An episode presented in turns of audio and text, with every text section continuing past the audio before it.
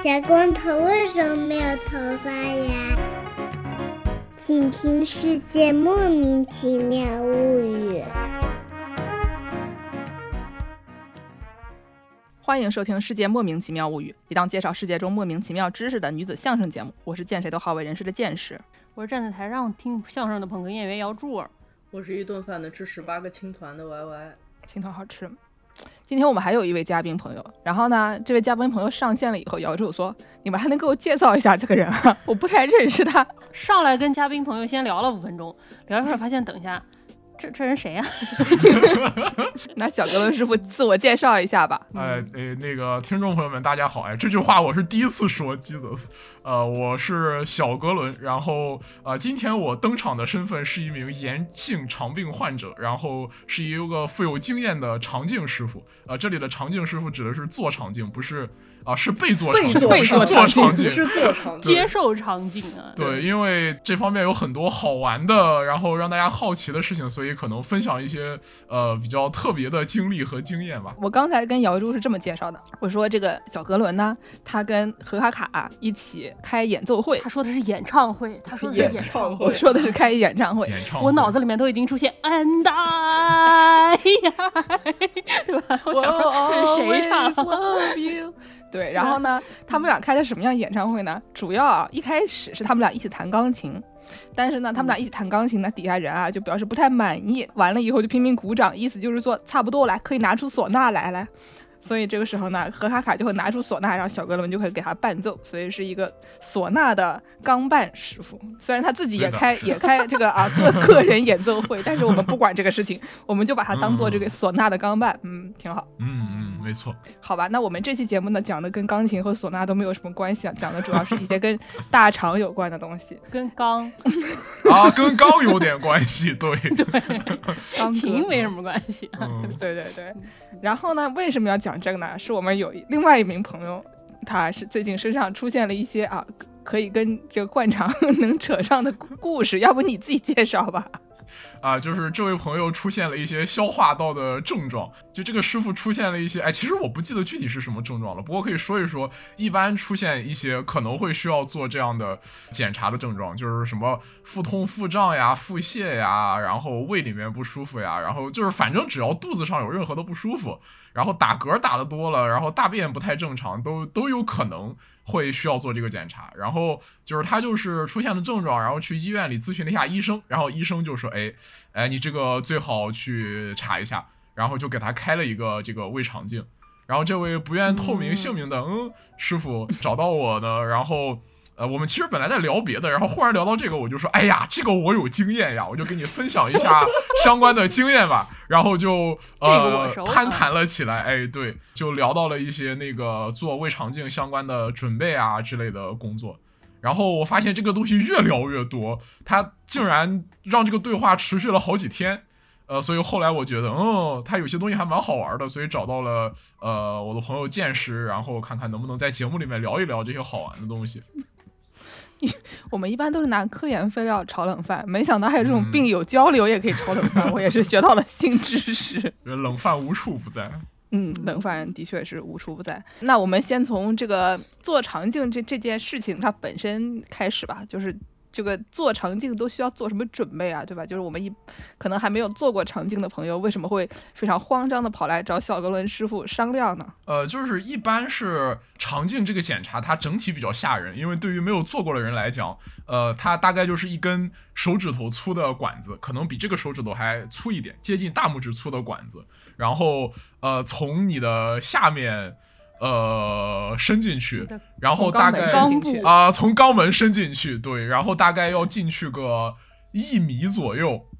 然后那根管子是弯弯的，里面有摄像头，呃，有那个手电筒，然后还有一些奇怪的刀子、那个套索和一些冲洗设备，就反正是一根装了很多东西的管子。呃，这件事情听起来就已经比较吓人了，就是一根一米多长的管子要从肛部钻进去。然后另外呢，为了做这个检查，呃，因为平常我们的这个大肠里面吧，总是充满了很多奇妙的东西。呃，为了让这根管子能够呃轻松的进去，并且能够看清楚里面有什么，因为这个检查是为了看里面有没有长奇怪的东西嘛。嗯为了能够看清楚，所以要把肠子给清洗干净。那么要清洗干净肠子呢，其实我们平常说的灌肠是不够的，因为这个灌肠呢不能够把这个一米多的整个大肠都洗干净，所以要喝泻药，呃，要喝很多的泻药，大概我以为是那种要反过来洗，放在一个盆儿里，哎是从上往下洗冲的。后味儿放上什么什么小苏打什么的，那个把油脂还要撸一撸。对对，呃听听着都你们那是烤肠啊，嗯，所以要从上面喝啊，是从嘴喝下去，大概呃三四升的泻药，然后把肠子排得干干净净，就可以做检查了。那么就它有几个，第一要从肛门进去很长很粗的一根管子，然后要喝很多的泻药，然后这个喝泻药的时间要持续差不多呃大半个晚上。然后检查的时候，呃，又很羞耻、很痛苦，所以会让大多数的第一次做的人感觉比较可怕。呃，因此我们才会围绕这个事情聊起来。哦，这本期节目现在还不算太迟啊，本期节目不太适合吃饭的时候听。听到这儿的朋友们，我们又出现了，不适合在吃饭。不管怎么说吧，你看着标题能吃吃饭，听到现在，可能也算你牛逼啊。嗯，就是本期屎尿屁内容巨多，尤其是跟屎和屁相关的，他们将贯穿本期节目。好的，好的，好的，嗯嗯。所以说这个要提前多久吃啊？你说要排干净的话，呃，一般是检查前一个晚上吃，一个晚上就行。那你那一晚上还能睡吗？呃，还好，基本上是我们有经验的肠道准备患者，基本上差不多晚上五点开始做准备，准备到晚上十二点左右，差不多七个小时。准备对，就是这个喝泻药，它有一个呃比较温和的名字，叫做肠道准备。呃，听到这个名字，可能很多人不知道是什么，但其实它就是喝泻药。然后不同医院给的建议会不一样，就是也有的会建议呃什么凌晨三点起来喝的，呃，然后其实我们的医生是跟我们说，这个都无所谓的，你们只要按要求把它们都喝下去，然后都差不太多，所以基本上我是从下午五点喝到呃八点，然后拉到晚上十二点就差不多了。挺厉害的。妈呀，所以一米多，只要拉那么一会儿，呃，对，大家都是拉那么一会儿。会脱水吗？得喝水吧？嗯，会脱水吗？这是个这是个非常好的问题，因为就这要介绍一下那个泻药的成分，就它其实包括几个部分，主要是两部分，一部分是泻的部分。就是它里面加入了一些，呃这个具体是啥我也我也不太记得了，是某一种聚乙二醇，是一种像表面活性剂一样的东西，然后就会让你的表面，呃，肠道表面很光滑，就会把东西给顺下去，这是第一个。然后第二个是里面是加了电解质的，就保证你喝下去之后嗯其实是保持一个平衡的状态。嗯嗯嗯，对对对，不然电解质紊乱也还比较麻烦一些。嗯嗯，对，是的。所以在这个后面写上了这个 Fortran 饮用指南，这玩意儿叫 Four Trans 吧？这哦不是什么 Java 呀、C 加加这种东西也可以这个就是它有很多种，就是这个药有很多个名字。我之前喝过的就有三种，呃，一种叫 Fortran，就这个就是我看到名字太神奇了，它不就是以前写过的代码吗？呃，然后对这个印象比较深刻。还有两款叫恒康正清和和爽。呃，其实它们没有什么太大的区别，主要的区别是味道不一样，还有名字不一样啊、嗯那个和爽就是菠萝味儿的，我自从喝过一个那个之后，我就大概两年时间再也没有喝过菠萝味儿的饮料。我还想说是什么菠萝味儿多好喝啊，是是有 PTSD 了。就是再好喝一个东西，你要在三个小时之内喝下去三升，这个一般人也承受不了我。去，那这几个品种里面哪个相比之下好喝一些呢？呃，只要不是菠萝味儿的，我觉得都可以。Fortune 和恒康正清差不太多那，它们是个什么味儿？是个没有什么味儿？糖盐水的味道啊，啊，不对，就是盐水的味道，没有没有糖，盐水也就是怪恶盐水。心的吧？喝多了。那比菠萝呃，强。对，所以其实我们有一些这个有经验的、更有经验的备做肠镜的师傅，就建议这个可以对着脉动喝，因为脉动也是有电解质的。嗯，然后它基本上这么兑了之后，也会保证不会脱水，然后味道会稍微好一点。但我觉得以我那次喝菠萝味儿的经历来说，还是喝盐水可能更好接受一因为点。是吗不然的话，将来你也不想喝脉动啊。哎，对对对，是有这个但但正常也没什么人想喝脉动吧？不不不，我家好多脉动，我也不知道为什么。哦，好的，别问问就是哦，脉动脉动，有的时候你要运动之前，人感觉到血糖特别低的时候，其实还是有一些。喝喝宝矿力不行吗？哇，我我是最近有一上周我去学泰拳的时候，打了一半，突然人 开始眼前发黑，教练掏出了一瓶类似脉动对脉动的东西，喝了一口，好像确实有点是就是就有点电解质水，你有别的品种可以讨论，就不要喝脉动了。为为为什么？嗯，完是对这一些都有非常严格的意 意见，大家有没有发现？你一般人说电解质水，对我来说，你说他挑掏出来那瓶实际上是个加德乐，但你说脉动和加德乐对我来说有区别吗？没有区别。但是还是每次都非常认真的跟你说啊，电解质水里面我最喜欢这个，我最喜欢那个，对对就是对一个正经的人设。对对对，那那 Fortran、C 加加和 Java 里面你最喜欢哪个啊？C 加加，C 加加，Fortran、恒康正清和 和西甲硅油里面 最喜欢最喜欢哪个？呃，西甲硅油，呃，西甲硅油，因为它只要喝一口，它不是像前面那种大泻要喝三升的这么好？啊，那而且那个是香蕉味儿的，哦对，它大概就只有五十毫升，哦是在肠镜检查前两个小时左右喝的，是为了消除泡沫用的，他就给你撇沫所？以其实它是下一个步骤。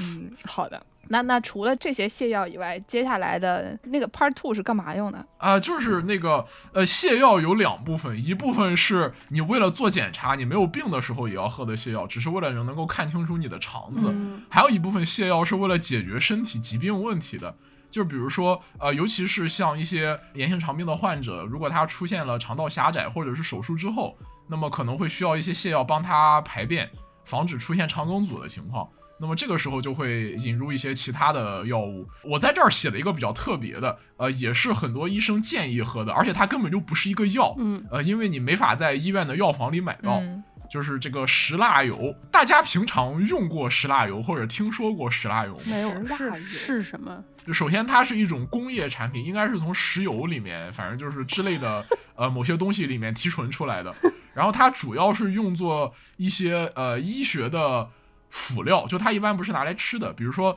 是我忘了是灌肠还是什么，好像确实就需要用这个东西。嗯，呃，然后它还有一些奇奇怪怪的作用，因为这个呃小格伦师傅也打乒乓球，我们打乒乓球有一个很神秘的操作叫做灌油，就是往乒乓球胶皮的海绵里面涂油，可以增强它的弹性。啊，呃，我我后来查了一下文献，发现那个罐的油的油的主要成分就是石蜡油。嚯，好的。所以这玩意儿就是人和乒乓球胶皮能可以共用。对啊，这听起来感觉不、呃对不太能入口吧？对它听起来跟这个喝的泻药半毛钱关系都没有，但是它如果作为喝的泻药呢，有几个好处。第一就是它几乎完全不会被人体吸收，嗯所以它不会影响代谢啊，不会增加肝肾负担什么的。它的那个作为泻药的原理，其实它的物理特性，就是呃一个它是它是油嘛，就可以润滑。然后就跟之前说的泻药差不多，就它下去一润滑，然后、呃还可以阻止肠道吸水，那就可以把东西给顺下来了。而且它很温和，就喝了这个泻药之后，没有那种特别强烈的急着跑厕所的感觉，嗯，就能够相对温和的把堵住的东西顺下来。我发现这个肠道用这个物理疗法还挺逗的。我前段时间听说有一个什么，如果你拉肚子的话，有一个疗法是你可以把面包嗯烤成特别特别特别特别干，烤成那种几乎焦炭一样的，然后就是完全是相反的哦作用，就是你可以用面包干儿，就面包炭 来吸水，并且 增加它的这个作用，哦比起你一般吃什么蒙脱石散什么，相对来说更温和一点。在这方面，这个蒙脱石散也可以稍微聊两句，就是可能很多人都知道，蒙脱石散就是豆腐猫砂的主要成分。对对对，我但蒙蒙脱石散就是好像据说吃多了会有一些有可能会有结石啊或者是肠梗阻的危险，所以说可能用这个面包干就会相对更加温和一些。因为这玩意儿只是会致癌而已，是吗？它也不消化吧，可能就吞点活性炭什么。那我们继续往下说吧，就是这个喝完泻药了以后，你就应该第二天早上就去医院了，对吧？去医院了以后，你就要做肠镜了哎。对，这个肠镜是个什嗯什么样的什么样的感觉呀？呃，就是今天可以分享一下大多数人不会有的体验，因为这个现在大绝大多数人做肠镜都是做无痛的。哦，对啊、对对无，痛肠镜嘛，那很简单，就是它痛苦的部分就只包含了前一夜的肠道准备，呃和啦啦啦，然后呢，第二天早上就喝一个刚才提到的小的西甲硅油，嗯呃三十毫升、五十毫升，呃把泡沫一消，然后就打个针，你就睡着了。其实睡的感觉，不同的人可能会不太一样，有的人会感觉描述说他是他睡了这辈子最香的一觉。哎，如果有人这个睡眠不好，也许可以体验一下做无痛肠镜或者无痛胃镜，睡非常香的一觉。还有的人描述说是，哎，我我感觉什么都没有发生啊，眼睛一闭一睁，怎么你们就说我做完了？嗯就这是两种典型的情况。开始了吗？已经结束了 概念。哎，对，就是这样。然后，因为我有一些历史原因，我第一次做肠镜是出血的时候做的，出血的时候是不能麻醉做的，嗯就他为了保证安全。然后我做了一次，感觉哎，这个不麻醉好像也可以忍受，所以之后的呃三四五次肠镜我都是做的不麻醉的。呃，而且它不麻醉要便宜很多，并且你可以一个人去，麻醉必须要带一个陪同人员，所以这个可能对于有些人来说，这个做不麻醉的肠镜还是有它一定的特殊需求的。然后这个呃麻醉的就不用多说了，就是睡一觉，呃，可能睡完之后会感觉肚子胀胀的，然后在未来的半天里面会放很多屁，嗯这个就不用多讲了，主要是讲这个不麻醉的场景它是一个什么样的体验呢？其实首先是它是不太有痛感的，所以这个不用担心。然后它全程的不适感主要是异物感，然后还有腹部充气的胀气感。嗯然后就是刚才是这个整体的描述，然后肠镜的流程是这样的：首先呢，你到了医院，他会让你换一条特殊的裤子，你们能够猜到这是一条什么样的裤子吗？它是一个穿了跟没哦穿一样，底下有洞的。开裆裤，对，哎，对对对，是的，是的，就是可以从后面，呃，方便从肛门进去的一条裤子。那你穿上开裆裤以后呢？呃，开裆裤以后就等着这个医生叫号，然后把你放在一个可以推的床上，推进了呃那间做肠镜的房间。嗯呃，然后它是这样的，一般绝大多数情况是采用侧卧位，嗯然后那个医生会让你把膝盖抱在胸前，嗯然后就是这样的话，他那个肠镜会比较容易进去。然后当医生让你做这个姿势的时候，就会菊花一紧，因为马上就要开始做检查了。这样做无痛肠镜还有一个好处，就是一般来讲啊，呃，在你在床上摆出那个姿势的时候，你的眼角的余光是可以看到医生看的屏幕的。嗯所以其实，呃，如果对这个感兴趣的话，是可以看到自己肠子里面是长什么样子的。哦，你说做这个不是无痛的这种，无痛的你就看不到。对，做不是无痛的检查，对对对因为你在睡觉，嗯，就醒着的时候是可以看到自己肠子里面的。接下来就是，呃，医生会先给你的肛门表面做一做润滑，呃，然后就会把那根肠镜从肛门放进去。这个是呃我感觉是整个过程中痛感最强烈的一个环节，呃，因为人的菊花还是比较娇嫩的，嗯呃，把那根一厘米多的管子放进去，这一步是有一点痛感的。然后之后它只要进去了，就是因为那个管子放表面也是有润滑剂的，嗯所以其实它的运动的时候不会对呃你的应该说是消化道表面产生强烈的刺激。然后接下来就是那个管子它可以弯曲，嗯。它就会顺着你的肠子呃一点一点的进去，然后拐个弯，再进一点，再拐个弯，然后拐完这个九曲十八弯，呃，看到你结肠的最里面到小肠的呃和大肠交界处的时候，就算是进到头了。所以这个这个过程有多久？因为你的肠道从你的 rectus 叫什么直肠，然后经过这各种、嗯这个直肠那个直肠的，是不是得有一米五啊？呃，一米多，一般也不会到一米五吧，嗯就有的可能一米左右，不同人长度不一样。啊然后整个过程的话，如果没有一些特殊的操作，像什么啊、呃取病理啊、切息肉啊之类的特殊的操作，其实不会太久，十几分钟吧。嗯嗯，就是它的那个从刚开始进到结束的那个几个部位，分别是先是肛门，然后是直肠，嗯然后乙状结肠，然后是降结肠、横结肠、升结肠和回盲部。呃，其实就是大家可以想象，从肚子里转了一个大圈。它是一般那个结肠镜是不会进小肠，当然也有专门的小肠镜，那个呃那个就比较复杂，我们就不说了。小肠镜会进去好几米，嗯，结肠镜就只是会在这个大肠的这个一米左右。嗯呃，大多数人应该是不会去做那个小肠镜的，而且小肠镜会更细一点，所以它体验可能会稍微好一点。嗯原来是这样。说是个十几分钟很短，但这个事情不是很好说。众所周知，时间这个东西它是相对的，对吧？你躺那儿，你觉得它这十几分钟短吗？哦，但我觉得就是你如果做蜈呃蚣，你是不是就全神贯注的看着自己肠里面长什么样，就感觉看得津津有味，十几分钟就这么没了。呃，我要再那个呃补充一下，就是无痛的肠镜它不是局部麻醉，无痛的肠镜是全身麻醉，就是麻的没有意识的那种。嗯呃，然后所以做无痛肠镜你就什么都不知道了。嗯那那是真的很快啊，对吧？但是这个您这个有意识的这个坐在这儿，他躺在那儿的时候，觉得这十几分钟漫漫长吗？人生中最漫长的十几分钟。呃，第一次和第二次做感觉比较漫长，因为你不知道他做到哪儿了。啊，对对对，就我觉得，当你什么时候会觉得时间漫长或者路途漫长呢？因为你不知道它有多长。嗯就有了经验之后，就我靠看那个屏幕里面的呃影像和医生的操作，哎，他又打气了，我知道，哎，这要拐弯了。嗯然后我大概知道里面有几个弯儿，所以基本上就知道，哎，这做了五分之一了，五分之二了。有几个弯啊？刚才那几个每一个都是一个弯吗？比较大的弯有一二三四四到五我能看出来，比较大的弯就格伦师傅脑子里面是有图像的，他就他就在他哎，他在对，眼睛开始数了，已经。而且真的是专家啊！大家不要以为我们这个是瞎找的，这是正经专家，听出来没有？这是正经被做出来的专家。所以有五个弯，每次打气的时候就就是过弯啊。嗯呃，对，因为那个它本身里面那个肠道，它本身里面的空气没有那么多，嗯然后然后那个它可能会在拐弯的地方就会比较细就比较窄，然后肠道它弹性又很好嘛，它那根镜子为了能够拐过去，它它会有一个打气的功能，就会把一些气体打进去，空间就大了，它就好拐怪不得。你到时候就是结束了以后会嗯放一下午屁呢。对对对，这这就是为什么会放屁，还有做的时候会腹胀，嗯而且它打的气体量其实蛮大的。嗯，而且因为你这个肠道如果说受到刺激，很有可能就是还是会就是有肠蠕动啊什么的，因为本身受到刺激。对对对，是的，是的，嗯，嗯嗯。我看到这上面还列了一条啊，关于这个会不会刺激到前列腺的问题，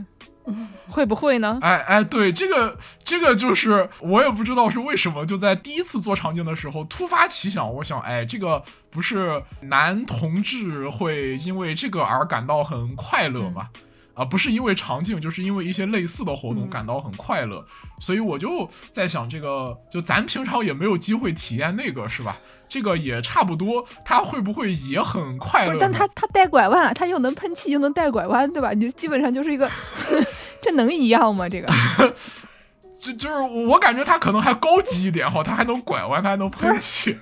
然后反正坐下来的体验就是，呃，它确实没有快感，呃，就只是你感觉那个东西进去了，它进的更深了，它拐弯了，然后没有感觉它刺激到什么特殊的对，地方，因为也没有因为理什么快论上你得乐的感觉你得刺激到前列腺，它才能有对快感，对吧？你不刺激他你你这玩意儿见到前列腺立刻拐弯，哎，他也没撞上嗯去，那那对吧？这不可能啊，这个嗯，就是亲测了他他不撞上去，确实是不能够引发特殊的感觉的。大家应该是对这个事情可以放心呢，还是应该失望呢？我也说不好。我觉得，我觉得应该是，你就还是按照标准流程来，你该干嘛干嘛，对对吧？就是你要，你如果想刺激他的话，你就你就用刺激他的办法，然后这个注意润滑。肠镜这做完了吗？这就还有什么要补充的吗？差不多就是这个流程。然后除了打气之外，然后他要拍照，呃，就是医生，但他要在里面拍很边给你多照加油片。打气，一边给你拍照。哎，对，你拍照的那个按钮，据我的分析，应该是在医生的脚上，嗯就他有一个有个快门儿一样的东西，他踩一下就拍一张。因为医生的两只手，一个要扶镜子，一个要做一些操作，它上面还有一个旋钮，嗯。然后所以他手上可能没有那么多的空去操作，呃，这个我不是很确定，也许就是他还有一些奇妙的按键，反正就是他会呃一边往里面进，一边打气，一边拍照。我觉，得，我觉得这个这个工作有点好玩，有点像在开那瓦里奥赛车，哎，很有意思的，对？吧？你一边开车，一边摁键，一边往后面扔道具，哦然后还可以拍照，好 爽哦！对 哎，它真的可以扔道具，它里面有好多道具。说到喷气的时候，我就想到山崎赛车有一个这个氮气 喷气加速的这么一个操作。好厉害哦，对吧？可以可以漂移，嗯，哎，各位师傅们可以去学习一下场景技术。嗯，就这这是一门这个技术会影响患者体验的检查。嗯就肠镜跟胃镜都是，如果医生的这个呃手上功夫比较好的话，病人的痛苦程度会大幅减轻。哦呃，因为它会有那个旋镜的概念，就是它的那个镜子不是一根圆柱形的管子嘛，它是可以旋转的。然后它的旋转往往来说会对病人带来比较明显的感觉。嗯然后所以比较有师有经验的医生师傅，呃，他会呃通过很精准的控制，尽量减少不必要的旋转，嗯然后让它的旋转跟你的身体的呃位置契合，你就会感觉相对没有那么痛苦。嗯，就是跟那个开车也是一样的，过弯技术好的师傅他做出来就是快，然后这个车上的乘客也会感觉没有那么难受。嗯，不会吐我们一般开赛车的时候，车上是没有乘客的。啊，对，还有您刚才说的那个呃道具赛，哎，这个就必须提到这个肠镜的道具部分了。它确实里面有很多很神奇的道具，在那个肠镜和胃镜下面其实是可以做很多手术的。嗯，对对对，呃，就它里面的道具包括但不限于，比如说，首先它可以，既然它可以打气嘛，它还可以往里面打液体，嗯就它可以冲生理盐水啊，甚至可以冲麻药、冲止血剂都是可以的。呃，然后它还有一些像套索一样的东西，可以把结石给切掉。哇哦！所以它套索是是怎么个设计？它从这个它的那个镜子的头上面发射一些什么，像像它牛仔一样。相当于是 有有一个管道，应该呃严格来说不是套索，因为我满脑子都是套索，它实际上是一个小钳子。哦，那可以就是它，它那个钳子连了一根细丝，嗯然后那根细丝呢可以通通过那个肠镜管道的呃里面的那个空腔进去和出来。嗯嗯，然后像取活检或者是取息肉的时候，它就是先哎送一个东西进去，然后呃发现这个地方又要切了，呃或者是要取个活检了，然后从外面操作一夹把它夹住了，然后揪，然后沿着那个空腔那根线就把它给揪出来了，嗯。这就取好了一块儿。嗯，然后这个东西可以循环操作，所以其实做如果有那种多发性息肉的话，做一次肠镜可以取出来几十甚至上百个息肉。这种内窥镜手术其实挺多的啊，就是腹腔镜啊什么对关节镜对是的我发现哦，之前我们上节、嗯上节课上期节目介绍了这个呃很多的跟网络相关的铁梯工具，但是这些东西都是我们普通人能用的。我发现医生使用的铁梯工具比普通人用的还厉害，这个东西在上面带这么多招，你就活生生搞一个瑞士军刀在身体里，对对对对对掏出来，就感觉你真的，如果你是一个动手能力特别强的人的话，还是应该去选择做这种工作啊，真是肯定很爽，每天都。哦，对，他道具赛最牛逼的一个道具，最牛的道具是什么呢？有一个手术叫 ESD，然后这个手术是什么呢？它是一个胃镜手术，呃，胃镜从嘴下去，嗯然后它可以做什么？它可以把胃黏膜剥出来，可以整个的把胃黏膜剥离出来。哦，嗯就它可以用来处理一些比较特别的早期癌症。然后因为是经过呃不管是胃镜还是肠镜的这种手术，它的损伤是比较小的嘛，嗯呃，就相比于做那个腹腔镜或者是开腹手术，对患者来讲，他的压力会小很多。就他可以通过内镜手术去把整个胃的黏膜给剥离出来，呃，真的是神乎其技。刚说到内窥镜，对吧？就是说这个内窥镜上面有特别多的招，然后呢，但是以前就古代人吧，他们肯定是没有这个东西的，所以就是总得有人发明出这样的东西来，然后让让一个什么带着镜的一个头啊，或者带着光的一个什么东西进入你的身体，然后就找出来你这个身体里面到底发生了什么，就喉咙啊、食道啊，还有什么这个大肠里面都有啥，对吧？尤其是最早，他们是要想要看这个胃里边有什么东西，因为这个嗯消化系统疾病很很多都是就对胃是非常重要的。然后以前的人呢，可能对于这个大肠相比之下的了解更少一点，胃更加的嗯发生的更早，你东西先进了胃。然后呢，以前就是在这个两百年前，一八零七年啊，有一个法兰克福的医生叫 Bozzini，但这个人一名字怎么一听就是意大利语啊？就是这有这么个 有这么个人啊，叫波什尼。他就是要检查别人的食管，他就说我们啊，在这个口咽弯曲的地方，就是伸到这个喉咙这个地方，你可以嗯呃拿个镜子戳到里面去，然后我们至少能看到这个食管的部分嘛，对吧？但是呢，这个你如果只伸这么点儿的话，它就只能看到食管的一半儿。所以呢，就是这个有一个另外一个呀，名字听起来总算是 听起来像是德国人了，就有一个叫做 Adolf Kusma。库斯马这个听起来就像是那个亲嘴儿，亲嘴儿师傅啊，阿道夫·库斯摩尔师傅，他呢就是想出来了一个办法，就是像我们现在现在想那种内窥镜一样，要从这个地方一直伸进去。但是呢，嗯他就想说，怎么样才能让光线啊穿过食管？就是有的人他是能让他进去的，有的人不行。为什么呢？就是因为以前有这么一种杂技演员，叫做吞剑人。对对对对对对，对吧？？不是不是把那个贱人吃掉啊，是吞吞剑，就是 吞呃宝就是宝吞宝剑，就是那种嗯在在天桥上面啊 表演节目的胸口碎大石啊、口吞宝剑啊这这一类的。这些人呢，就是我们小时候都以为他一定是那个伸缩剑，对吧？就怼到舌头上，然后再再伸出来就可以了。你什么意思？他不是伸缩剑吗？不是，他是正正儿八经能把那个东西伸进去的。也有是伸缩键的吧？对 对对，就是我们小时候一直都以为它肯定是伸缩键，但是是有真的这么一群人的，就是这个口吞宝剑的这些人，他们那个是能把一个很长的东西一直从这个喉咙这地方就就塞进去的。然后他们有一个吞剑协会，因为这个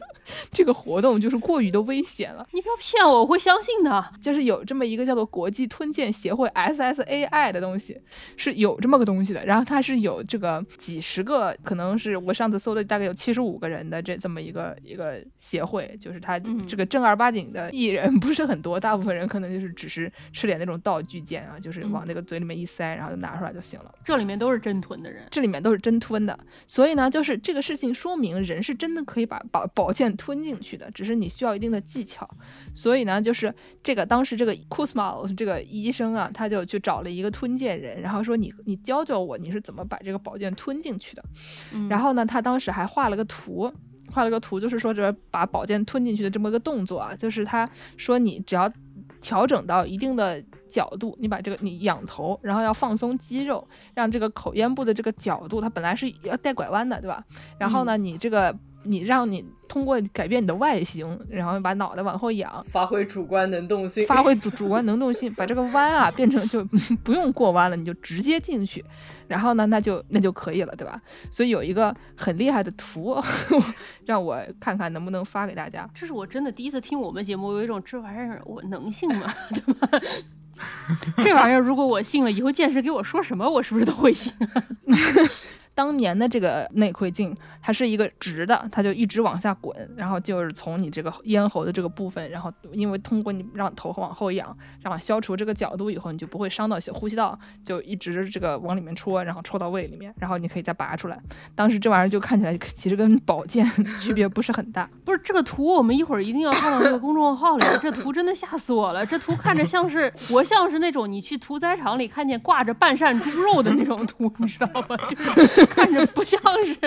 一个活人的这么一个示意图哈，怪吓人的、这玩意儿。对，然后呢，说就是以前它只能看见就是气泡嘛，因为说这个这个东西它的光线不太容易进去，所以你嗯通过这个直管就只就看得见的东西很有限。后来呢，就是因为这个电灯泡发明了以后，它那个电灯泡里面有钨丝嘛，钨丝是可是可以拧可以拧的，对吧？它是是比较软的，所以后来大家就是发明，还有一个维也纳的仪器制造制造商跟那个库斯嗯茂他们俩就是合作，就是通过这个做了那种可以带弯的那种仪器，嗯然后把这个钨丝塞到里面去，所以它就带灯了。就大家想象一下，基本上就是把一个灯管 从你的嘴里面像吞宝剑一样直接杵进去。这个古代这种内窥镜是非常危险的，大家就想象一下，如果你现在做胃镜检查的话，啊，就这个肠镜是另外一回事，因为古代真的没有从肠子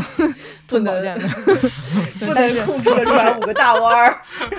不是谁看啊这玩意儿？哎，我我觉得啊，如果真的有人就是变当场表演，就是医生特别牛逼的医生在那个表演这个肠镜，然后就你看他哎充气哎过弯哎这里发射了，那说不定大家很还是很爱看的，对吧？就谁知道呢？但是就是大大家想象一下，如果你去做胃镜的话，其实你的老祖宗就是那个古代的吞剑人，就是十八世纪的吞剑人，他们因为他们有这个技能，然后他们把这个技能交给了医生，然后医生发明出了相关的仪器，所以你现在这个胃里面才能看得见啊，不然的话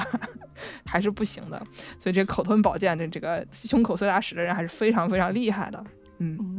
现在就很好奇，那那个第一个口吞宝剑的人是怎么 怎么研究出来这套方法的？我觉得啊，就是讲实话，我们大家小时候上学的时候，都不是都穷极无聊嘛，每天就在那里，要不就是转笔，对吧？要不就是那里搓橡皮，一天到晚干一些就是。神乎其技的事情，对吧？就是就是，我觉得可能就是类似的。你说小时候会做一些那种，呃，对吧？你哦练习吹口哨，你也不知道怎么练的，或者练习一个耳朵动 这样的，可能就是以前人无聊的时候就往里面塞东西。哦，说到这个往里边塞东西，不是这个外科医生们或者就是急诊室经常晚上接到一些 就是莫名其妙往身体里塞各种各样东西的人嘛，对，所以就是不好说，对吧？嗯哦，我小时候也有很无聊的时候，什么吞了个吸铁石在肚子里，后来回家吃了不老少韭菜什么的这种情况发生，就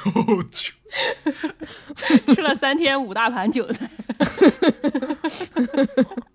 所以就就导致小时候这个韭韭菜是要泻药使的嘛。韭菜是当成是一种包裹物使用。哦，真的还好，你只吃了一个一个吸铁石，你要吃俩，那就可能会穿孔了，哎，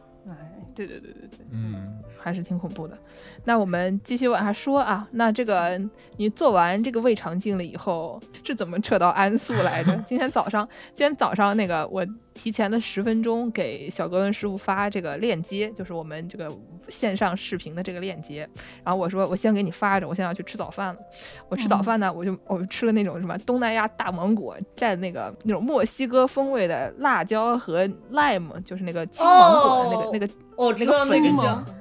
好吃，嗯，这个蘸上那种甜蜜蜜的大芒果好吃。然后我就给小哥伦师傅开开心心发了一个照片啊，然后他给我拍了一个安素，而且这个叫做安素的这个东西啊，等会儿让他给大家介绍，这玩意儿叫 Ensure，就是我跟你讲好，你不许反悔，那就是？啥玩意儿？就是一种，呃，食物好像是嗯可以当早饭。呃，就是这个怎么从肠镜扯到那儿来呢？呃，因为如果你肠镜做下来，结果没有什么特别的，那接下来就没也不需要吃这个安素。如果查下来有一些疾病，然后比如说像一些炎症呀或者狭窄啊之类的，呃，那么这个时候如果再吃我们正常的食物，就有可能会对身体产生一些不利的影响，嗯可能会因为它的呃食物下去，它消化完了之后，它仍然有一些比较粗硬的颗粒，可能会对表面产生一些刺激。嗯或者是有一些大块儿它无法通过肠道狭窄的地方，那这个时候其实这个时候医生就会建议病人去进行流质或者半流质的饮食。嗯目前来说最安全的一种流质饮食其实就是一类营养液，呃，其实很好理解，就是那个安素呢是一罐粉，然后这罐粉你用水一泡，它就会变成一碗液体，然后你把这个液体喝下去，呃，它就可以满足你日常的能量需求。这个就是作为对作为口服用途的安素。然后其实那个安素它盒子上还写了几个字，叫肠内营养粉剂。嗯就它除了能口服之外，还有那个肠内直接给营养的一种方法。就是如果做肠镜做下来，疾病不是特别严重，那么还有口服营养液的可能。如果疾病特别严重，尤其是在上消化道有一些问题，这个可能是胃镜做出来的问题，嗯那么可能会需要一个叫做肠内营养的方法来供给营养，就是一般是从鼻子里面插一根哦管子，对对对对一直插下去。对，然后那个会有一个泵，然后按照你你指定的一个速度，会往你的消化道里面定期的去打那个营养液。呃，反正安素就是一个可以口服，然后也可以通过这种鼻饲给药的方式去供给人类所必要营养的一种，冲完之后会变成流质的营养粉。我搜了一下这个安素的图片啊，这个嗯代言人是任贤齐，感觉任贤齐这个人你你搜的是全安素吧？有点厉害，不是什么亚培哦原味安素，代言人是任贤齐。任贤齐这个人吧，蛮清奇的，有点东西。天哪，竟然竟然还有代言！我也没，我也是没想到。但这个玩意儿说到底不就是那个呃《黑客帝国》里面基努里维斯啊，你什么哎嫌生活不够好啊，不够真实啊，吃了一颗药啊，醒过来就只能吃这个玩意儿 但是而且我跟我跟大家讲啊，就是任贤齐代言这个安素，就是它是一个看起来像蛋白粉一样那种设计，它是就是对对怎么说有点大壮的这种样子，这个肌肉非常强壮，然后这个抱着手，然后呢这个旁边你一方面能看出来它是有点那种跟世界接轨的，有点想要表现出那种就是普通的白人中产阶级跟他们一样的这种追求，对吧？大家都喜欢过上这种现代人的生活，一天到晚喝点什么蛋白粉之类的，傻呵呵的。但是呢，这上面又有非常非常非常亚洲的一点啊，这个广告原味安素右上角一个赫然两个大字不甜。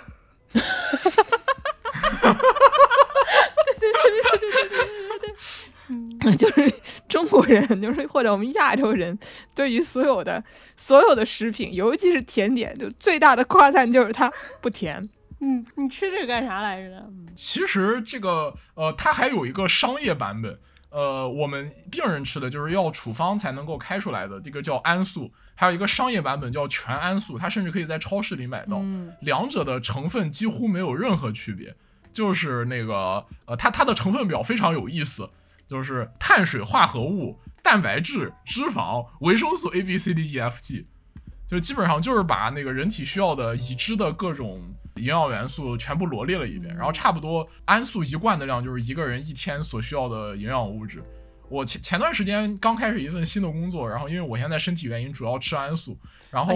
当时我还在想，哎呀，这个每次中午吃饭的时候，人家都去吃饭，我在那儿冲一杯营养粉，他们会不会觉得，哎，这个人太卷了，连吃饭的时间都不放过？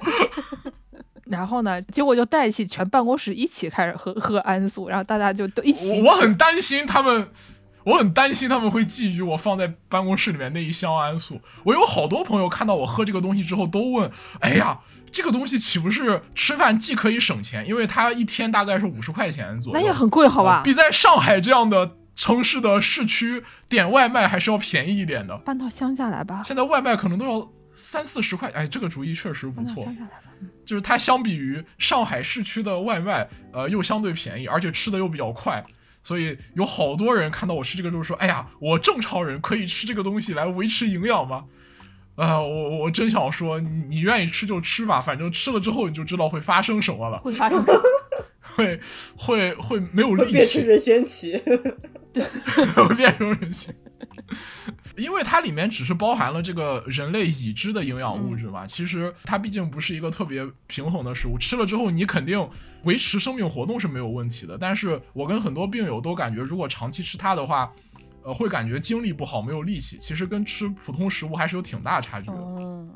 而且就是你每天，我们一般尤其是中国人，对吧？你每天活着的目的不就是为了吃点好的？对吧？吃饭它虽然是一种实际上的粮食，但它其实也是一种精神粮食。对，而且就是你大家想嗯象一下，就是尤其是北美留学生啊，或者就是移民去北美的朋友们，或者欧洲这帮人，他们每天在家里琢磨些什么呢？不就要不就是种菜，要不就是做饭，对吧？就是你嗯网上看到那些嗯做饭做贼好的，或者就是他们回了中国以后做饭做贼好那帮人，都是在这种地方练出来的。为什么人家那儿没吃的吗？人家那儿也有吃的呀，大家不乐意吃那个呀。就是啊，嗯要吃点自己想吃的还是非常重要的。就是啊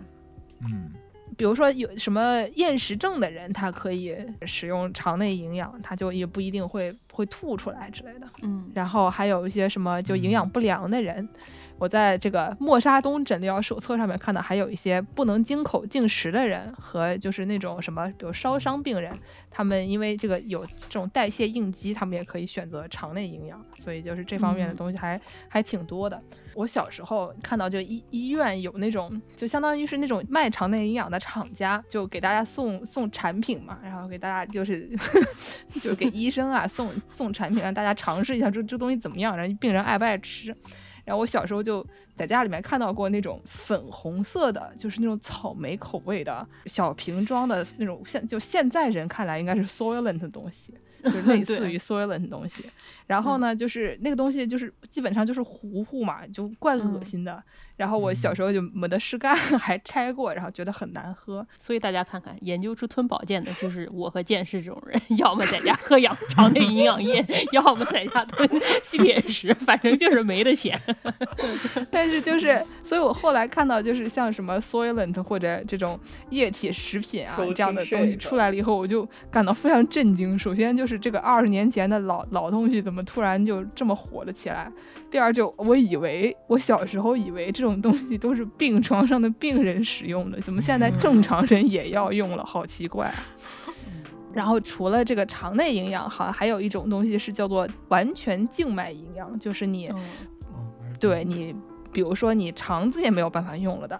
比如说得了肠梗阻的人，他这个嗯。没有办法通过这个肠子吸收了，你只能要让肠道完全休息，或者说就是消化道的功能全部都丧失了的人，然后这些人，比如说有的、嗯哦，还有一些什么得什么溃疡性结肠炎啊，或者是就是儿科的消化道疾病之类的，这些人他没有办法使用这肠内营养，所以他就只能使用这种完全静脉营养，就感觉好像是嗯。跟挂水似的。我爸有个朋友吧，以前得过一个急性胰腺炎，然后嗯就是完全嗯不能通过消化道吸收任何东西，最后就是只能这样静脉注射啊，是。但是这个就比较麻烦，因为你每天都得往往静脉里面注射东西，嗯所以它这个就相当于你一直得有得有一个管子，就是放在那里。哦，他那个挺严重，他那个人就整个躺在床上，然后就是静脉就一直接着一个像那种大针管一样这么粗的那种对对对大有个香蕉一样那么粗的一个大针管，然后他就是按时给你往静脉里推的这样的，比较吓人。所以就是除了你一般吃饭以外，还有一些其他的办法，实实在是吃没有办法吃饭的时候，你还有一些其他的办法让你勉强活着。但是哎咱能别使这些就别使这些了。就是啊 能吃的朋友们多吃点，好吃点健康点儿呗，对吧？嗯，刚才我喝那个 小时候偷喝别人的肠内营养液的时候，就同一段时间，他那个还有当时的那个厂家，他有一些宣传册嘛，然后这个宣传册呢，以前就会被被我妈拿来当桌布使。谁家又没有呢？对吧？买什么垫的腌咸鱼的时候往下滴水儿，人家垫底下垫的都是什么 对对对玫对对瑰镜的宣传页啊什么的。对对对，就是一看完了，然后没有什么用了，广告页怎么办呢？拿来垫桌布。然后呢，嗯就是结果我就一天每天在那边就是阅读这个东西，觉得非常有意思。然后我妈一气之下就反过来点，对吧？让那些字儿都朝着她那边儿。但是嗯结果我现在就就养成了一身这个反过来读中文字的本领。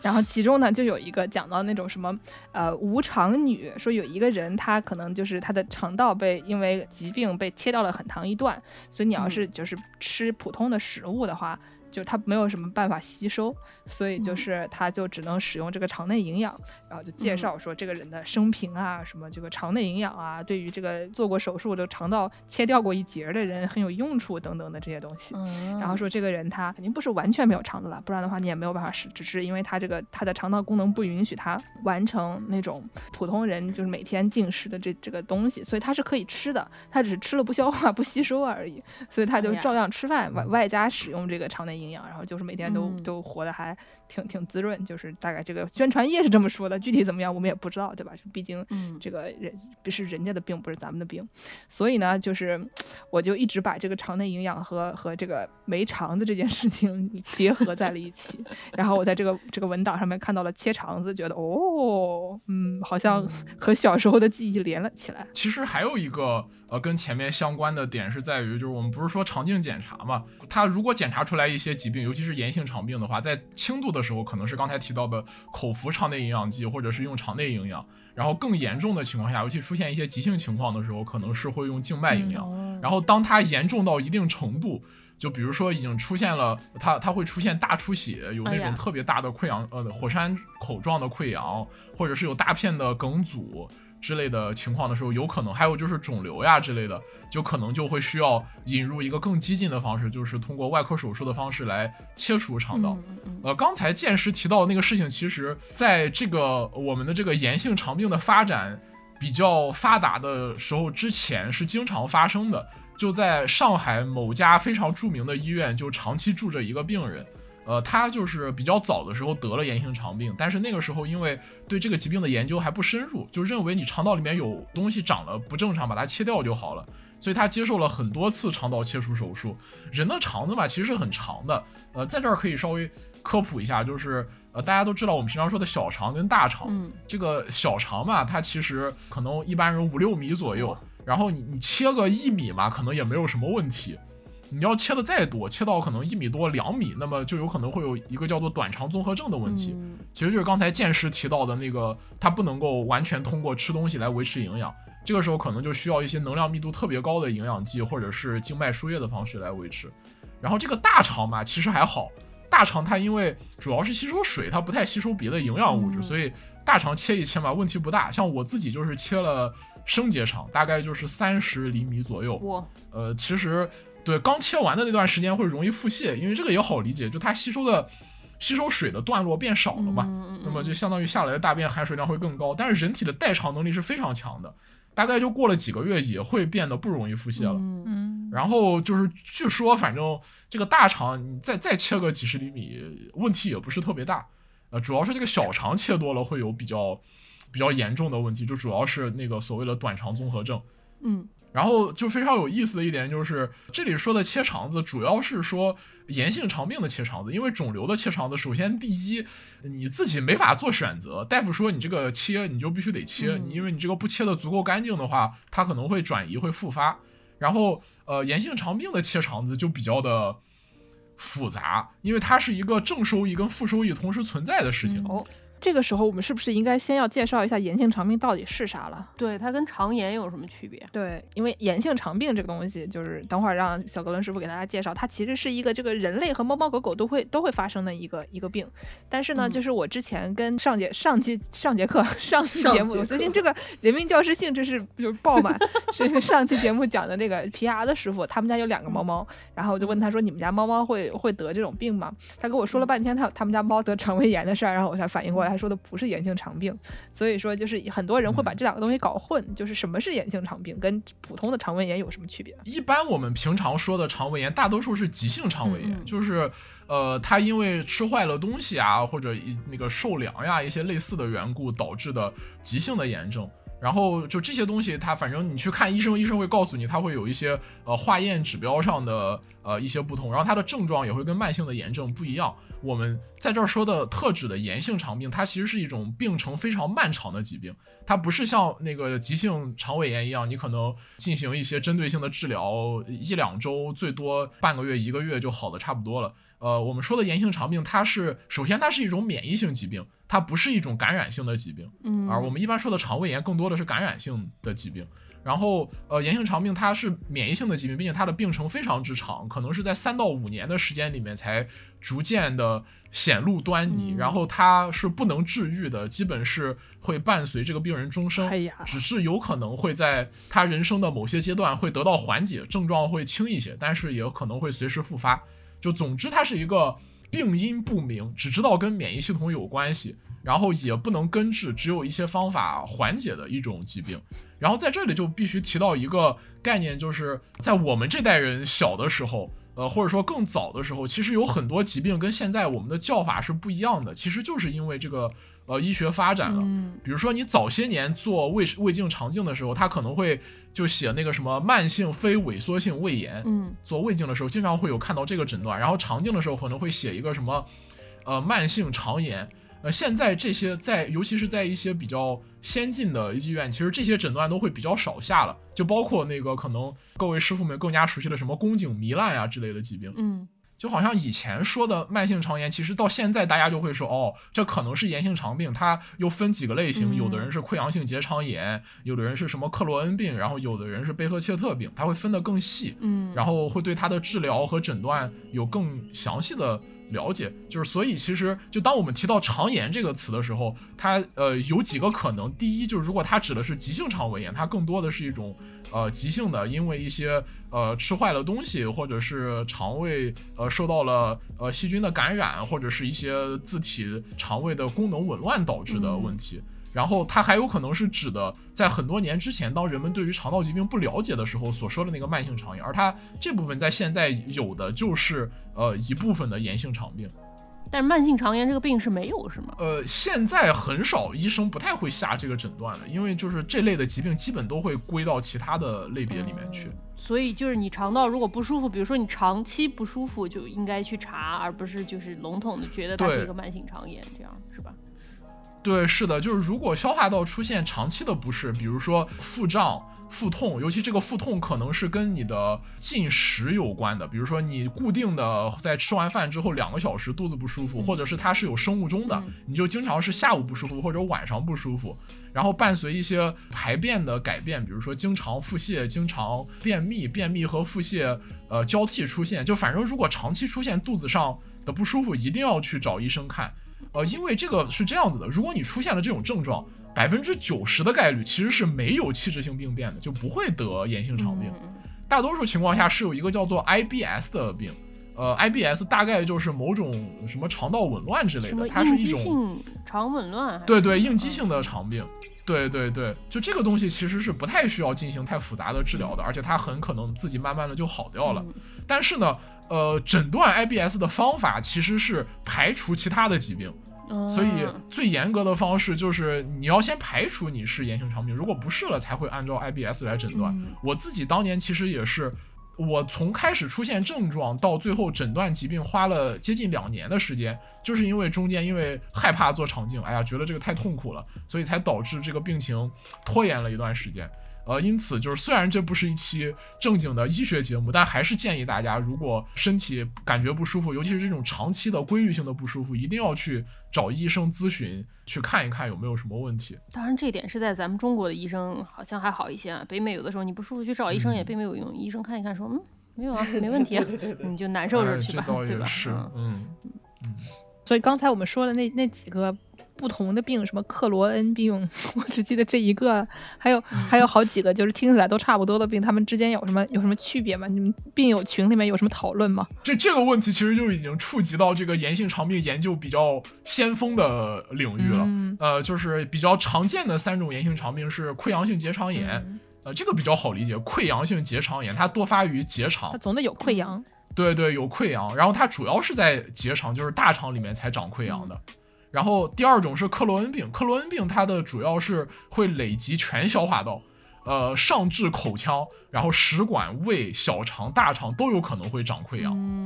然后，然后它的溃疡会有一些特殊的样貌，就是什么呃铺路石样改变呀，然后会纵形生长呀之类的。这个这个还是听医生的，不要听我瞎扯。嗯，好好呃，然后它主要跟溃疡性结肠炎的区别是，呃，出现的位置会不一样，而且它尤其会喜欢发生在小肠里面。然后还有一种叫贝赫切特病或者白塞氏病、白塞氏综合症，我自己是这个病。嗯就这个病它就更复杂，因为它是一个 syndrome，它不是一个 disease，、哦它其实是一堆奇怪的症状的结合体。综合症，嗯对你去搜它的话，你会发现它的这个症状就更奇怪了，它会有血管炎，有那个眼睛受累、肝脏受累、啊消化道受累，然后还有那个什么生殖器溃疡。当时我朋朋友问我得了什么病，我说这个病，他们一去搜，哎，尤其是一百度搜，然后就以一种很奇怪的眼光看着我，啊，你不会是那个那个那个吧？呃，然后这个病就它跟克罗恩病的分辨，因为那个白塞氏病有一个很小的分类，我就是这个特殊的分类叫肠白塞氏病，就它只有肠道表现，其他系统都没有表现，就是什么肝脏、眼睛、体表都不会有表现。然后就是需要非常有经丰富经验的医生在肠镜下判断得的到底是具体哪个病。不过呢，其实这三个病听起来好像很不一样，但他们的治疗差不多。嗯，怎怎么治啊？就是轻度的时候、中度的时候、重度的时候用的都差不多。嗯就是轻度的时候可能是，呃，最轻的可能都不太需要用药，然后或者用一点水杨酸类的制剂。哎，这个水杨酸我昨天才知道，它是不是一类那个化妆品还是什么里面经祛常出现的？痘痘的，嗯，因对对对，为消炎就经常听到听说有人用说说什么刷酸，哦，那个刷的不是是这个水杨酸，但是有水杨哦酸，就是棉片之类的，可以帮你去角质。嗯，哦，对，我记得好像小时候买的可伶哦可俐里面可伶可俐，我可想说，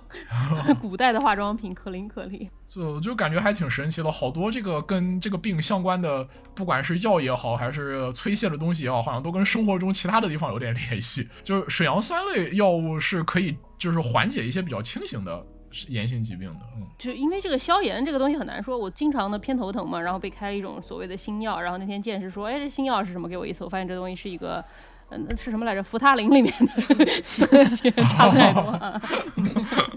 合着拿管儿往嘴里挤得了。嗯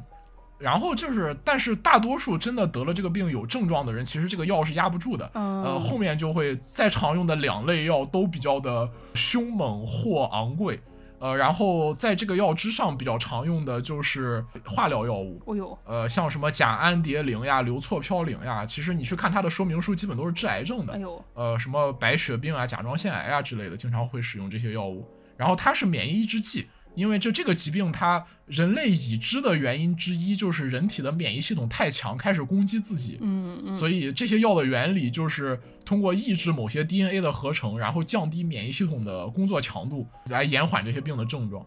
但是呢，这些药有时候也不管用。现在其实真正效果最好的药是生物制剂，或者说单克隆抗体，就或者说是靶向药。这些东西听起来都非常的就高精尖啊，觉得一般都是一些什么对癌症啊或者什么这种东西才能用得上的，就是感觉好像你们这个病的研究非常前沿啊。呃，因为这个病它本身它跟癌症是非常相似的，它也是都是免疫系统相关的。嗯，对对对，嗯，本身就有一个绿色癌症的称呼，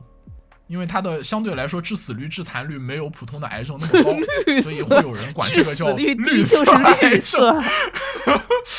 但其实我感觉它还不如普通癌症呢。如果你结肠癌嘛，你切了就好了。刚才不是提到那个切肠子的问题吗？如果你是得了炎性肠病的话，肠子不能随便切的。因为它本身就是很容易出现新的炎症，你切了就是新的刺激。你把以前的病灶切了，那么在吻合口的地方，它会容易长新的病灶。嗯嗯，所以说，那个切除它是一个有好处也有坏处的事情。所以在这个层面上来讲，它可能还没有一些癌症来讲，哎，你切完了做个放化疗，呃，可能很多早期癌症就能几乎根治。可能在这个层面上来讲，还没有那些早期癌症治起来方原来便。是这样。所以就是跟肠子相关的癌症相比之下，没有那么多的，没有那么多相可以转移的可能性，是吧？就低一点儿。呃，主要还是如果早筛、判断出来是一期或者二期，或者是癌前病变，嗯，呃，比如说是息肉或者腺瘤的时候切除，其实就会好很多。就是所以为什么现在大家都在推广那个做胃镜和肠镜的筛查嘛？嗯嗯，一般说多大年纪以后最好还是去做一些这些检查。嗯嗯嗯，就根据个人的呃年龄啊、性别啊、家族史啊，这个推荐的呃做的情况会不太一样。嗯，那小格伦叔，你你你愿意透露透露你最早是怎么发现你有这个病的吗？我是一八一九年就开始出现定期的腹痛，然后便秘和腹泻交替出现，嗯然后大概持续了一年。然后那一年里面，就是其实给我看的医生也没有特别仔细的检查，就觉得是那个前面提到的那个肠易激综合症嗯 IBS，、就是一个神经性的疾病。然后到了二零年的一月份，然后突然出现了一次便血，然后当时我脑子就在转，哎呀，这个是呃是肠癌绝啊，还是百度一下绝症。炎性肠病呀？对，因为之前是有，因为之前会怀疑那个肠易激综合症嘛，所以有过一方面这个知识积累，所以去医院检查的时候，呃，我脑子里已经大概有了几种可能的诊断。然后肠镜做下来，这个肠道狭窄，里面长满了奇怪的东西，肠镜无法继续进入。呃，在肠镜下的诊断就是一个晚期的肠癌了，哇，因为当时还没有做活检，嗯。嗯，当时我病得挺重的，嗯。嗯，然后活检出来之后发现不是癌症，然后哇，中间又经历了很很复杂的事情，因为这个病它又容易跟结核弄混，就还有段时间被当做结核治了一段时间。不是，我只听说过肺结核，还有肠结核，是吧？哎，对，还有一种病叫肠结核，这个也是一个很神奇的疾病，，有意思。没听说过。就是可以可以稍微讲两句肠结核。就肠结核一般有两种，一种是最常见的肠结核，它是跟肺结核并发的，就相当于是结核病跟癌症差不多，它也可以转移。嗯嗯，嗯，就是有有肺结核，也有肠结核，然后甚至有骨结核，然后那个腮腺也可以长结核，然后胸部胸腺也可以长结核，就结核可以长在各种奇奇怪怪的地方所。以结核是个啥玩意儿啊？结核不是一种病，呃，细菌感染呀，对啊，不是一种可传染的这种东西吗。哦对啊，就它一般是会在肺里面形成病灶的，但是如果你的呃结核菌的浓度特别高的话，它可能会在其他地方也形成病灶，哎呦太有它挺吓人的。因为我只知道就哦结核是 TB 嘛，tuberculosis，然后我一直以为嗯。那玩意儿就是针对肺的，然后都我也以感染引起空，因为空气传播嘛，对吧？就这东西是以嗯传染病，就这 这还能往别的地方长呢，这多厉害呀！没听说过啊，真的小时候打什么卡介苗，说打了之后就好了，还是什么的哈。哎呀，好好玩啊！嗯结核还是挺吓人的，而且结核在这些年，其实反正至少我了解，在中国是有一个很强劲的复苏的势头。哦，是吗？就现在得结核病的是是人，对，其实比之前要多很多，而且因为结核是一种很难治的病，就说它难治，主要是因为你必须非常精准的按时服药，嗯你有可能漏了一天的药，这个病就会变得很严重，嗯然后就需要使用新的药。然后结核的一线药很便宜，二线药不贵，三线药就非常的昂贵，而且副作用很巨大。哎呦，这个就不展开讲了，反而是一种很复杂的疾病。嗯。然后肠结核呢，就有可能是比如说，呃，肺结核那个痰液里面会有很多的这个结核菌嘛，嗯那么有可能就有的人他喜欢吞唾沫，喜欢吞痰，然后他慢慢的就会在肠道里面累积，嗯。尤其是在那个大肠跟小肠交界的地方有一个回盲部，它的那个物理上的构造就使得那个地方会容易成为滋生这样的感染的地方，嗯所以就有可能会从那个地方开始在肠部呃形成结核。然后肠结核还有一些别的原因，就是什么喝了感染了结核菌的奶奶牛的奶呀、之类的一些比较复杂的原因，这个就就不太了解了。嗯但是它的一个现象就是，呃，肠结核跟炎性肠病在肠镜下的形态和症状可能是非常相似的。嗯直到现在，就对有的患者来说，其实没有什么特别好的分辨方式，就只能通过先当结合治，然后如果没效果，就是炎性肠病这种方法来诊断，这个叫诊断性治疗。嗯嗯嗯嗯，对，有的时候确实是这个诊断疑难杂症的诊断确实是比较困难一些啊。就是这个西医吧，能治的东西，就是能能知道的东西还是非常有限的。就很多时候，病人会以为说，好像就是医学都已经这么发达了，应该就医生应该啥都知道。医生要是不知道的话，就跟你没完。实际上，医生知道啥呀？对吧？就是咱们这人体多复杂呀，差不多得了吧。这手机修不了就就买个新的吧。有的很多时候是没有办法的。我我要说一句，西医的问题是西医知道的还是比较有限，中医的问题是中医知道的过于无限。嗯，然后这个后面还有什么这个生活和治疗吗？继继续说吗？还是哦，等一下，这个猫猫狗狗这个炎性肠病什么没仔细说呢？嗯，对，猫猫狗狗没有，就是就是这个 IBD，它是引起这个犬猫慢性呕吐和腹泻的最普遍原因。然后很多时候是，比如说它的这个治它的办法，无非就是什么，比如哦说提供一些益生是是菌啊，是对吧？就是给猫猫狗狗喝点、嗯喝点那种里面带有益生哦，菌，的这个。是它有那种专门的那个 probiotics，就是给猫狗的，就是好像还是南瓜味儿的。对，但也是益对生菌嘛，就是猫狗的益生菌嗯嘛。毕竟我们知道的有一只小猫啊，它它爱咬线啊，而且而且喜欢吃一些 什么什么五花肉，然后就会拉肚子，然后拉肚子就会拉的到处都是，然后我就要半夜八点哦什么五点钟起床给它擦屁股。嗯，然后就是，呃比如说人类的这个 IBD 里面，它没有没有证据可以证明这个谷氨酰胺，好像是这念谷氨酰胺嘛，这个东西说是对人类没有什么用，但是对猫猫狗狗好像是有用的，嗯。就是说因为那个肠道黏膜再生和屏障功能受损了以后，你就多补点这玩意儿，它是可以让这个它们的肠道屏障重新长回来的。然后除此以外，嗯。还有就是调节什么呃这个一氧化氮，就是叫 NO，就是 No 一氧化氮。然后就是因为就是这个肠道里面的发炎的时候会这个东西会减少，所以就是有嗯研究发现说，就是这个一氧化氮它产生的亚硝酸盐在这个狗狗的结肠里面增加了，所以你补充一点的话，这个狗狗会稍微就是好一点儿。还有一些什么抗氧化剂啊，什么膳食脂肪啊，这这个那个的，就是主要还是靠吃，对吧？就是它补充各种营养，然后解决一些什么厌食症之类的东西，然后来治猫猫狗狗。但是可能不如像就治疗人类的那么的那么高精尖的，还要靶向药什么的。呃其实如果能有猫猫狗狗那种治法，我们患者是会很开心的，因为现在主流的治法那些生物制剂是非常昂贵的，嗯大概在二零二零年以前，呃，一个比较典型的使用生物制剂的呃炎性肠病患者，一年的药物花销应该是在十几万、嗯，二十几万。然后这中间医保能报销的的是有多少？呃，二零年开始能报销了，就是呃，我们最常用的一针叫那个叫呃英弗利西单抗，它的价格从一支六千元降到了两千元。嗯，然后现在医保就如果是有那个医保的话，可以再报一半左右，那也挺贵的，就差不多呃个人自付一支一千，然后按体重来，比如说我一次要打五支，哦呦，然后一个半月要打一次，好贵啊！就所以我在得了这个病之后，再看了一遍《我不是药神》，感觉那个还片子拍的还有点东西的。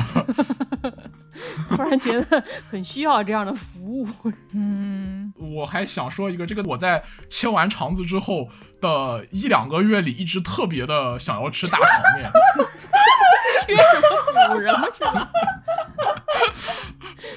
就是就是感觉哎呀，大肠好好吃呀！可能是因为当时那个呃，主刀医生给我发了那个我的切下来的肠子的照片，不是，就它看起来非常的肥美。哎，但是你不能把它做成标本，我操，我好想看一看这个人类大肠什么样啊！就是像皮阿的一样，把它的猫的蛋蛋做成标本一样，你不能把这玩意儿带走做成标本是吗？呃，不可以，不可以，这些都是要保存在医院里。回头我把那个、那个、那个照片发给剑石，然后剑石可以分享给你们大肠的照片。好厉害！好的，那那那我们最后要不就真的给大家说点这个大肠的做法得了。哎，可以啊啊，，对，就是因为毕竟这个最近啊，这个草头上市的时间啊，对吧？大家都很喜欢吃这个哎草头圈子，虽然我更喜欢吃那个草头和什么河河河蚌嗯，烧，还有和河豚，嗯，还有河河豚，大家听听 就是 again，还是就是你在说吃的时候，我还是会跳出来说一些非常厉害的 preference，所以到最后就让我还是给大家介绍一下大肠的做法。来来来，我就是抛砖引玉，讲个草头圈子，你你来吧。你觉得哪个是大肠怎么做最好吃？哦，我喜欢吃那个就是干煸大肠那种，就是就为什么？为什么它最好吃？就是它是一种能把大肠弄得稍微脆一点的那种口感，但是还是就是你看要看厨师做的怎么样，就是有的时候是比较脆一点，有的时候是可能没有那么脆一点，但是如果好吃的话都是会脆一点的，就是不会显得那么油腻。那烤肉的后路蒙应该也可以啊，对吧？就烤烤肉、烤大肠。哦，但它那个有的时候烤比较干一点，就是烤完之后硬硬的。对对对，就跟那个炒出来感觉不太一样。啊，而且我觉得烤肉如果烤后路梦的话，有一个很大的问题，就是它容易着火，哦，是油脂，对对对？它太油油了油脂滴下来滴下去以后容易着火，所以你还得放点冰在上面，然后那个冰你同时烤，然后这样的话冰就会滴在里面，然后就把这个火浇灭掉。助攻是之前是不是还约了说有机会一起去吃那个某兹某兹那贝哦，对对那个就是叫什么来着？某兹那贝是哪里的锅啊？博多的，对，在福冈，然后上面还会有的放明太子那种。嗯，这个东西它一般一般都是里面放上那个泥泥拉叫什么来着？呃韭菜，韭菜对，放很多韭韭，基本上就是一个韭菜大肠。是什么韭菜？对不起，就是一个韭菜大肠锅，里面还放了好多那个包菜，包菜，对，然后。呃之类的吧，使用对就是牛和猪的这个小肠和大肠为主。嗯，最开始在博多是这个二战以后发明出来的这么一个东西。好了，我们说这么半天，格伦师傅最喜欢吃的大肠是什么？大肠料理是什么？呃，我其实最近最喜欢吃的是卤大肠，因为我自己在家有时候会卤东西，哇，自己洗对吗？卤大肠的我。毕竟山东人是嘛，哦卤大肠。对，不，这这是两件事情。我卤东西，但是我没有卤大肠。不过我喜欢吃卤的大好肠。的好好好，吓一大跳，想说这是个狠人啊，狠作为一个山东人，难道不应该最喜欢吃九转大肠吗？来来给大家介绍什么是九转大肠啊？九转大肠是什么？哎，就就是肠它的套碟制法非常的，就是他会把肠子翻成一个奇怪的样子，然后制的过程又非常的复杂，总归是一个味道还可以，但是不推荐大家在家里尝试的菜。我觉得大肠类的都不会推荐你在家里尝试吧，毕竟要洗。呃，这倒也是。我我来给大家朗读一下九转大肠（括号 braised intestines in brown sauce for some reason） 是中国山东省济南市的传统名菜，属于山东菜系。九转大肠是以猪大肠为主料，加以葱姜、盐碎等配料，通过煮烧等烹饪技法制作而成。成菜后有辣，并且酸甜香咸四味俱全，色泽红润，质地软嫩。反正咋做呀？它里外翻洗了以后，用盐醋反复搓擦，然后炒着吃，好像是这么个事儿。像是红烧呃？它的 流程很复杂，它叫九转大肠，是因为它有九个流程，然后其中牵扯到一些比较复杂的卤菜技法，就既有我们熟悉的炒呀、呃煎还是炸我忘了，然后后面还有什么煨呀、烤呀的一些比较复杂的技法。然后那个一般说的呃那个辣的，我感觉好像不太对劲吧，我感觉常吃到的是酸甜咸香，还有一味苦，就里面会加杀人粉。然后增加苦味，是是为了保持它的原味是吗？呃，不是，是为了炫耀技术。就是这门这道菜其实是一个鲁菜炫技菜，嗯就是它炫耀它用了很多很多门技术，以及用了很多很多种不同的调味。的。我特别喜欢吃那个有一个温哥华韩国菜哦，哦 叫做大肠对对对包血肠对对。对，我这个是那个，哎，等一下是什么？是是血血肠的爸爸。就是这个菜菜我我不没有在别的韩国的餐厅里见过。大我在洛杉矶住那个什么 Korea Town 的时候也没见过，我不知道韩国是不是真的有，反正他就把那个血肠塞在大肠里，然后大肠给你煎成。对，应该我总有一种就是是是是那个肠道出血嘛，，就你正常的血肠外面其实是肠衣那那一层包的，对吧？对对但对对对是就是我们这儿，我们这个温哥华华温哥华韩国这边。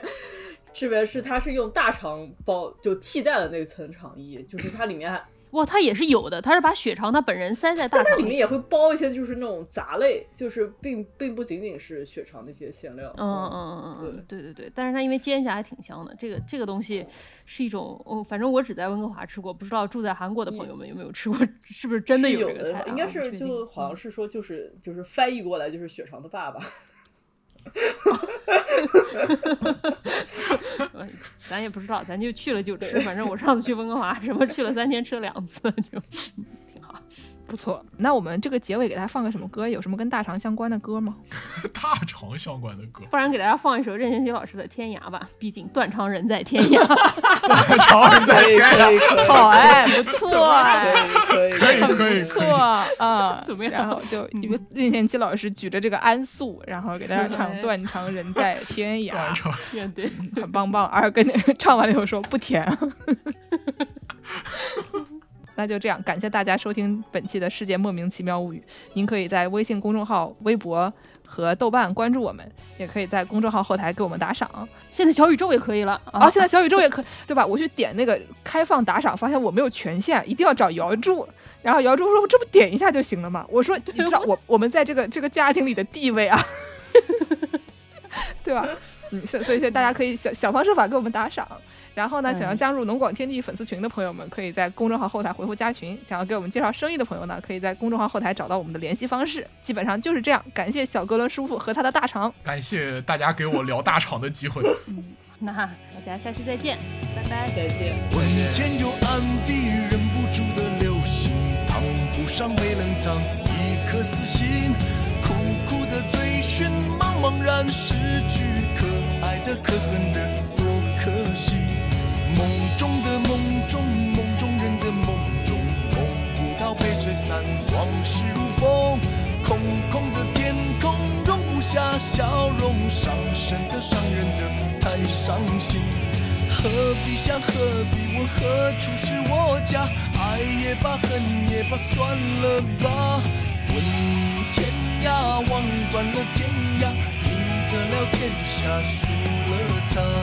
挥别的种种，回不去的种种，回不了被淹没一往情深。忍已无可忍，恨不得别人害人的迷人的痴情人。